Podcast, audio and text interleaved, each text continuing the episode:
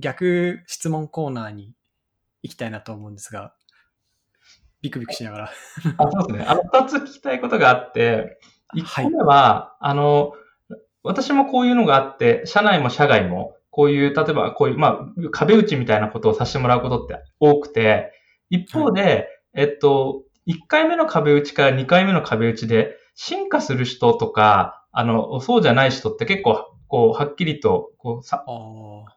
違いがあって、そのヤモッティさんのすごいところって、こんだけいろんな人からいろんなインプットを受けながら、それを放置せずに実践してみて、えっと、PDCA 回して進化させて次持ってくるみたいな、こういうところがなんかこう特筆されてんなと思ってて、一方でそのなんかこう学びが好きな人っていて、実践が好きな人っていて、これがループする人っていうのは、なかなかあの、なんか少ないなと思ってるっていう、まずなんかこう思いがあって、多分これを聞いて、ポッドキャスト聞いてる方って基本学びは好きな方のはずなんですよね。ただその人が本当に進化してるかって、あの、あのいろいろあると思ってて、そういう意味でいくと、ヤモッティさんってどうやってその多くの学びを、えっと、でも全部学んだことを全部は実践できないじゃないですか。その学びのスピードと実践のスピードってギャップがあるんで、そこでいくと、学びの多さから実践するものと、そこからの、えっと、フィードバックの、こう、サイクルと、を早めていくって、どういうふうに工夫されてるんですか？いやー、めちゃくちゃ難しいの来た。とりあえず、学びの多さみたいなのって、なんか、インプットの量で僕決まらないと思ってるんですよね。うん。どっちかっていうと、アウトプットの量で決まるっていうふうに、まあよく言われる話かもしれないですけど、アウトプットというか、フィードバック、受けたフィードバックの量で、なんか自分に得られる学びの量って決まるなと思ってるんで、とにかく晒しまくるっていうのをしてるんですよね。うん集大を。あの、ポッドキャストもそうですし、なんかブログとかもそうですし、あと社内のドキュメントもそうなんですけど、なんか自分の頭にあって外にないものはないっていうか、こう、その内外が一致してる状態をできれば、その作れると、フィードバックってかかりやすくなると思うんで、まあ、それで学びの量は大きくしてますっていうのがあります。で、実践の量、確かに時間がないっていうのは、まあ、おっしゃる通りなんですけど、あの、まあ、何がレバレッジ効くかっていうのだけをやっぱり考えるようにしていて、えーっと、自分の好き嫌いと得て増えては結構全部無視して考えるようにしてるんですよね。うん。例えばなんですけど、僕採用とか本質的には大っ嫌いというか苦手なんですよね。知らない人と、その、お互いを知り合って、あの、ビジョンに共感してもらってとか、うんなんか、か、かゆくなるというか、苦手なんですよ。本質的には。なんですけど、なんか、結局自分がやってることを、こう、機会として受け渡せるようになると、自分が浮くっていうのは、会社にとってすごいレバレッジかかる。それこそ僕も松本さんみたいな動きしたいなって、その前回の構造さんのお話伺った時にも思ったんですよね。常に非連続なとこが自分はこう、水が合ってるというか、なんで、そういう機会に自分を行くためにも、あ、採用が一番、プライオリティ1だなって言ったら、もうほんとそれだけやるみたいな。うん。まあ、なそのぐるぐるかなと思います。あの、パラでできないんですよ、仕事とかが。そうなんです。そうなんですよ。全然不器用で、1個しかできないんで、1個をすごい強度で殴るみたいな、そういう働き方で直列でつなげて動いてます。なるほど。はい。なんか、あの、さっきこの元の質問とか、あの、このメモを見ても思ったことでもう一個でいくと、なんか、大きく、その、えっと、ググロースしていくというか、あの、グレートカンパニーになっていく会社って、はいやっぱり、あの、ファウンダーの器とイコールになっていくタイプと、えっと、それから拡張されていくタイプってあると思ってて、で、はい。えっと、まあまあ、もう三木谷さんとか、こう、長森さんとか、孫さんとかそれやっぱ偉大な後継者が、もう個で引っ張っていくっていう、その人の、あなんかこう、器とともに、こう、事業が伸びていくっていうパターン。と、そうじゃないパターンってあると思ってて、なんか、あの、これってもう、あの、どちらかというと、どっちを目指すかみたいな話。うんうん。いいの中で、えっと、なんか、山本さんって、こう、ご自身としてもすごい成長していく中で、一方でなんかそのチームで伸ばしていきたいっていう思いもあるみたいな、なんかはい、こう、二つの側面があるなと思ってて、なんか事業と個人っていうか会社と個人っていうのを分けたときに、なんか、あの、会社をどっちのスタイルで伸ばしていきたいみたいなところってなんかこう、ご自身として、スタイルってあるんですそれいや、めっちゃジレンマがあるとこなんですよ、まさに。なんか、本質的には僕、プロダクトが大好きだっていう、プロダクトマネジメントをひたすらしてたいというか、プロダクトをいいものを作ってたいっていう質の人間で、それってどういうことかっていうと、事業の矢面に立たずに、黒子でいたいっていうことの表れだと思ってるんです、ね、なるほど。プロダクトってどこまで行っても主役じゃないと思っていて、なんか基本的にはその人の生活に沿われるものとか、事業に沿っていくもの。なので、すごい黒子だと思っていて、そういう働き方が自分にはすごい性が合ってたと思うんですよ。っていうのが、なので、本当は後ろに立っていて、えっと、なるほど。なんか、あの、組織もそういう状態でいてほしいっていうのがあるんですよね。でも他方で、なんか憧れる経営者誰ですかっていう聞かれたら、僕は長森さんっていつも言うんですよ。創業1台、あの、事業の垂直立ち上げから M&A での多角化までひたすらやり込んで、で、まさに今マーケットの波のど真ん中で、モーター化と、あのね、その真ん中にいるみたいな。で、結局その長森さんの器とともに会社がでかくなってる。はいはい、これが、なんか経営のスタイルとしては僕は正解なんじゃないかと思ってる節があって、はいはい、あの、このジレンマの中ですごい苦しんでるっていうのが、率直なところです。なるほど。面白いですね。そうなんですよ。答えがねえな、みたいな、うん。そうですね。なんか私もそこに対して今思ってることでいくと、なんか確実に最短で行きたいんだったら、やっぱり長森さんの方なんじゃないかなと思ってて、ただ、なんか世の中にその方しかないっていうのは違うかなと思ってて、なんかそのダイバーシティの世界というか、いろんな方で目指せることを示すっていうのは大事かなっていう。逆に言うとなんか、自分が長森さんか孫さんかマイケル・ジョーダンじゃないと、なんかその世界目指しちゃいけませんっていうのも窮屈だなと思ってて、なんか私たちはなんかそうじゃ、それも絶対最短なんだけど、そうじゃない、あの、歩み方、みんなでトロを組んでちょっと時間かかるかもしれないけど、あの、きちんとやっていくみたいな、あの、その世界を目指していくみたいな。なんかその、あ、バリエーションとしてそういうのもあるといいな、最近は思ってるって感じですね。うん、あ、すごい思います。なんか、結局フェーズかなと思ってて、僕の器が追いつかなくなる時って絶対来るんで、うん、そしたらこう、その器を社会に提供して、あとはその社会の中で組織ができて頑張ってるって状態が、まあいいかなと思っていて、で、なんかこういうアジェンダって個人的にはね、こんなちっちゃいスタートアップの段階で考える機会ってほとんどなかったはずなんですよ。なんですけど、あの、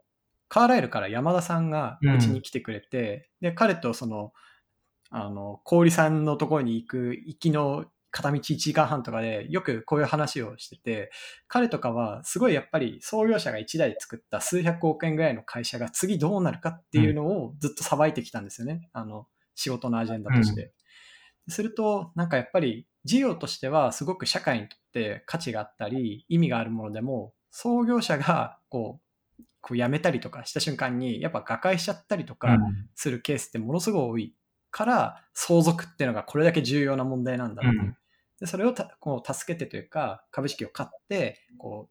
う、なんだ、公でに出していけるような状態まで経営のこうヘルスチェックをして、直して、えっと、なんか public company に変えていって、なんか永続化させるみたいなのが、一定 PE の役割としてあるみたいな話を聞いて、あ、な、なるほどな、みたいな。この個人のものにしちゃうと長く続けられないんだなっていうのをそれ聞いて痛感して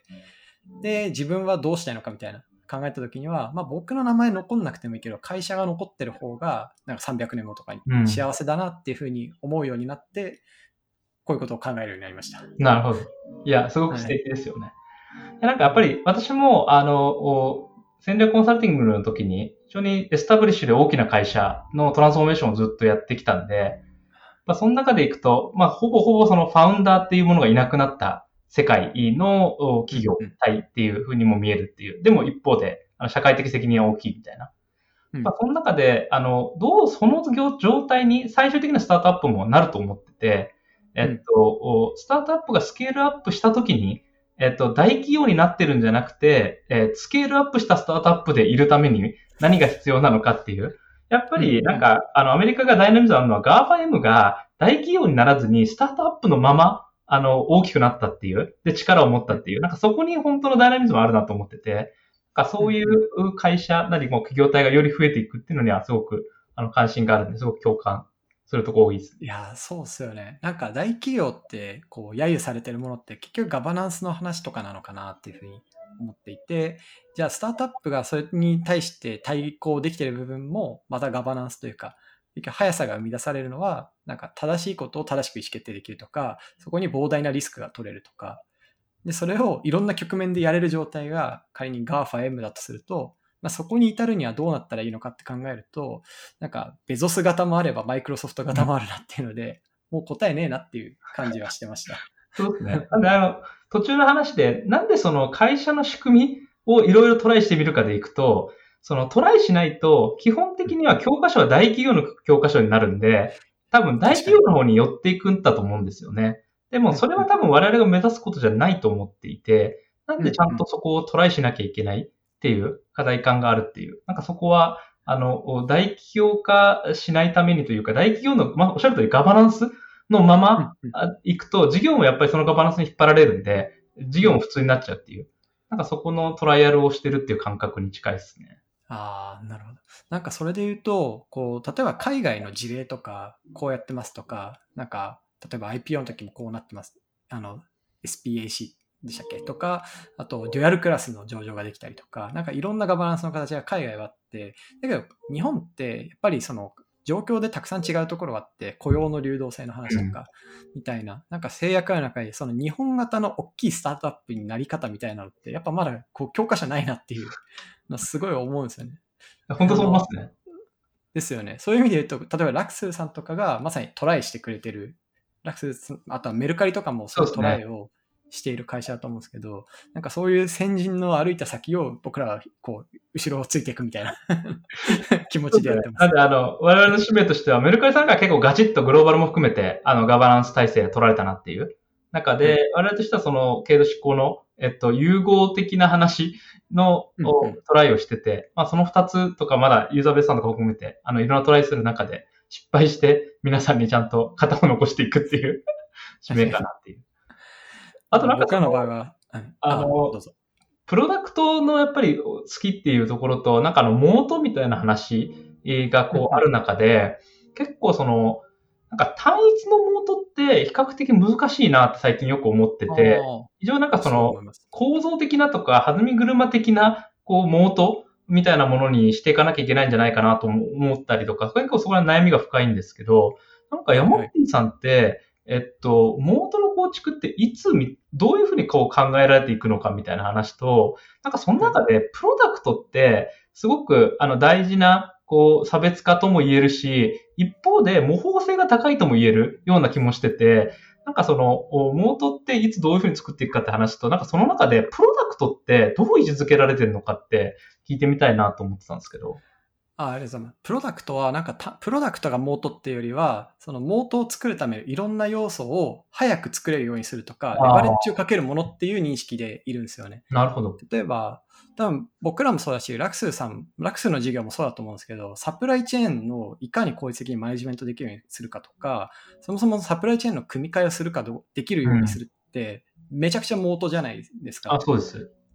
でもそれのボトルネックって僕は基本的にはその人だと思っていて、うん、人からその仕事を剥がすっていうのがシステムとかプロダクトの役割だっていうふうに思ってるんですよね。まあ、精進化とか効率化とか、なんかそういう面、あるいは人ができなかったことができるようにするっていうのが、まあ、機械ができることじゃないですか。なんで、本質的なモードっていうのは、例えばサプライチェーンのなんか人が他社が模倣できないようなサプライチェーンを組むみたいなのがあって、そのためにプロダクトが必要なんだとか、えー、っと、まあ、そういう主従の関係かなっていう印象を持ってます、うん。なるほど、なるほど。なんかだから、壁を作るために効率的にとか、早く壁を作る機械とか、その仕組みを提供するってイメージですね。はいそうなんですよ。なんか、キングダムとかで、なんか一夜のうちに何かが気づかれてたみたいなのがあるじゃないですか。ありますね。なんか、あれです、あれ。あれですね。あれはなんか、それが技術の力。何かプロダクトが入ってますよね。そうなんですよ。そう、技術の力は、なんかそういうレバレッジのかけ方で、本質的なモートっていうのはもっとやっぱ見えないものというか、うん、普通の事業の表面触ってたら見えないもの。うん、あの、小売りの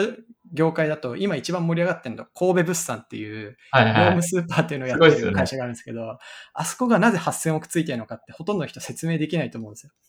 でもやっぱそれは僕らはサプライチェーンだと思っていて、あの、まあ、サプライチェーンとか、まあ、いくつかあるんですけど、はいはい、そういうものってやっぱ世の中の事業の表面には出てこないもの。うんまあ、それがいかに早くとか効率的に立ち上げられるとか、うん、とその会社の中では再現性を持って立ち上げられるようにするかっていうのが、プロダクトの力かなっていうふうに。なるほど。はい、もうなんかそこって、グロースとは本質的に関係ないじゃないですか。その攻められたところなんで、なんかその中で、こう、グロースのこうフェーズの中で、 moat ってどれぐらいまでケアすべきなのかっていうので、なんか、いや、伸びきって大きくなったら考えりゃいいって話と、いやいや、もう day one から考えろって話あると思ってて、なんか、山田さんすごくその moat 初期からこう意識されてるなって感覚があるんですけど、それってなぜかとか、ななぜその初期に大事かってどういう考えなんですか？なんか僕は長期で事業がやりたいなっていうのがやっぱ前提にあって、こう、末永く心穏やかに 経営がしたいんですよ。っていうのがまあ大前提があると、なんかその心穏やかにっていう状態を作っていくようなモードかなっていうふうに思ってて、例えばその似たような事業をやりますどっかの SIR がプレスリリース出すとかは簡単だと思うんですよ。うん、そういうのを見ても、なんか一切揺るがないことができるみたいなのは、なんか圧倒的に内部の自信があるからとか、うん、なんかそういう状態だと思ってて、ある種自分のために作ってみたいなところある気はしますね。なるほど。いや、すごい。でも、できればなんですけど、そのモートとグロースが、こう、リンクしてる状態っていうのが一番いいと思ってて、うん、例えば僕らってプロダクトが育つと、本当に何もない野にあるスーパーが急にネットスーパー始められますみたいな。で、今までは6ヶ月かかってたのが3ヶ月になりますっていう、そういうレバレッジの聞き方するので、なるほど。で、結局それによってグロースって早くなるはずっていう形で、まあ、一応そのリンクができる状態っていうのが一番いいなっていう。あ、すごいよくわかりました。やっぱり長期を目指す人のなんか特徴って、なんかあの、モートを作って心穏やかにするとか、短期の PL の懸念をなくすとか、結構なんか足元を固めちゃうっていう、なんか、確かに。なんか初めて人は心穏やかになるんだなっていうか、あの、本質的に長期を目指せるんだなとは改めて思いました。めちゃくちゃそうですね。あの、さっきの非連続のためには連続系のモデル作りきるみたいな話ありましたけど、僕が心穏やかになったのって、まさにイトーヨーカドーの案件をリリースして、バコッと売り上げが立つようになって、なったのを見て、あ、もう安心だ、みたいな。だからすごい飛んだことを考えられるようになったっていうのがありますね。なる面白いです。はい。いや、あっという間でした。はい、あっという間でした。あと1時間ぐらいお願いしたいところですけど、ちょっと時間も時間なんで、はい、ぜひまた定期出演お願いします。あ、ぜひぜひ、楽しみにしてます。はい、なんか宣伝しておくことありますか？あ、あの、ライクスルですね、あの、こういう感じで、あの、まだ、ファウンダーが10個事業を作るって言ってて、えっと、各事業に、あ、大体あの、ビズデブって5人ぐらい必要なんで、あの、50人ぐらい、あの、揃えたいなと思ってて、その場をちゃんと提供していきたいと思ってますんで、で今まだまだ、あの、20人ぐらい、今から2倍、3倍に、あの、していきたいなと思ってて、あの、その機会としては、あの、10X か楽するかっていう 形で考えてますんで、ぜひ、あの、興味のある人は応募してください。業務委託ができるだったら、っていうか体が2つあったら、もう絶対行きたいですね。すげえわかります。はい。はい。じゃあ今日は、コードさんに来ていただきました。ありがとうございました。ありがとうございました。